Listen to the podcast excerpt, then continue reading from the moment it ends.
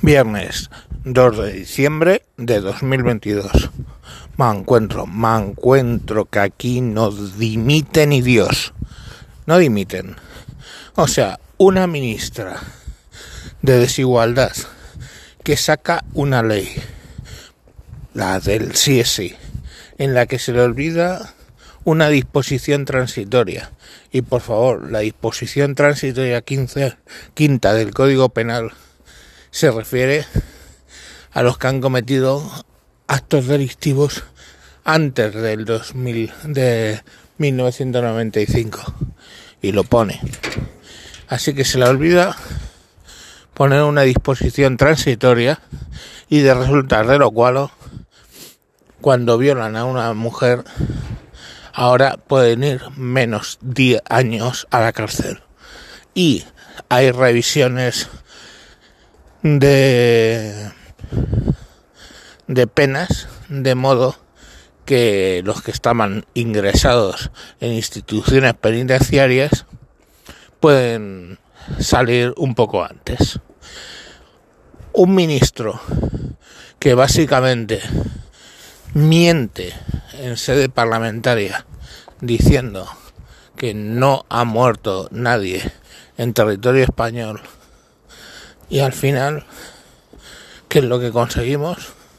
Conseguimos que básicamente no dimitan ni ella, Irene Montero, ni él, Grande Maslarska, dimiten y ahí siguen como dos angelitos en el gobierno. Pero no solo que no dimitan, pueden no dimitir, es que el otro no les cesa. Entonces es realmente incomprensible que no cese a dos ministros que tampoco tendría un efecto muy grande políticamente porque el daño ya está hecho. Quiero decir, ya han quedado en evidencia a la hora de hacer la ley y a la hora de mentir. Entonces, mm, directamente el daño electoral sería nulo. Pero no. Sostenella y no enmendalla. Es lo que lo que están haciendo.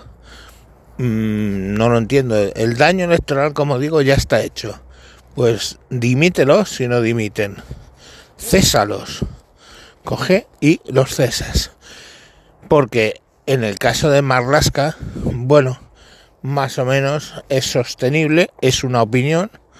Hay análisis ya hechos por, por periódicos, incluido Lo País, que dicen que sí que murieron en zona española y fueron arrastrados con posterioridad los cadáveres a zona marroquí.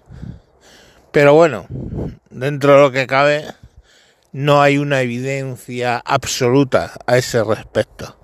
Pero en el caso de la ley del sí el Tribunal Supremo ya ha fallado y ha dicho que la pena sería inferior, es inferior por el hecho de la ley del sí, es solo sí. Así que, eh, bueno, ahí hay evidencia para tomar y nada, no hacen absolutamente nada. Eso es lo que es este gobierno, la nada. En fin, ahí dejo esta pequeña reflexión. Venga, un saludo y hasta próximos capítulos. Adiós.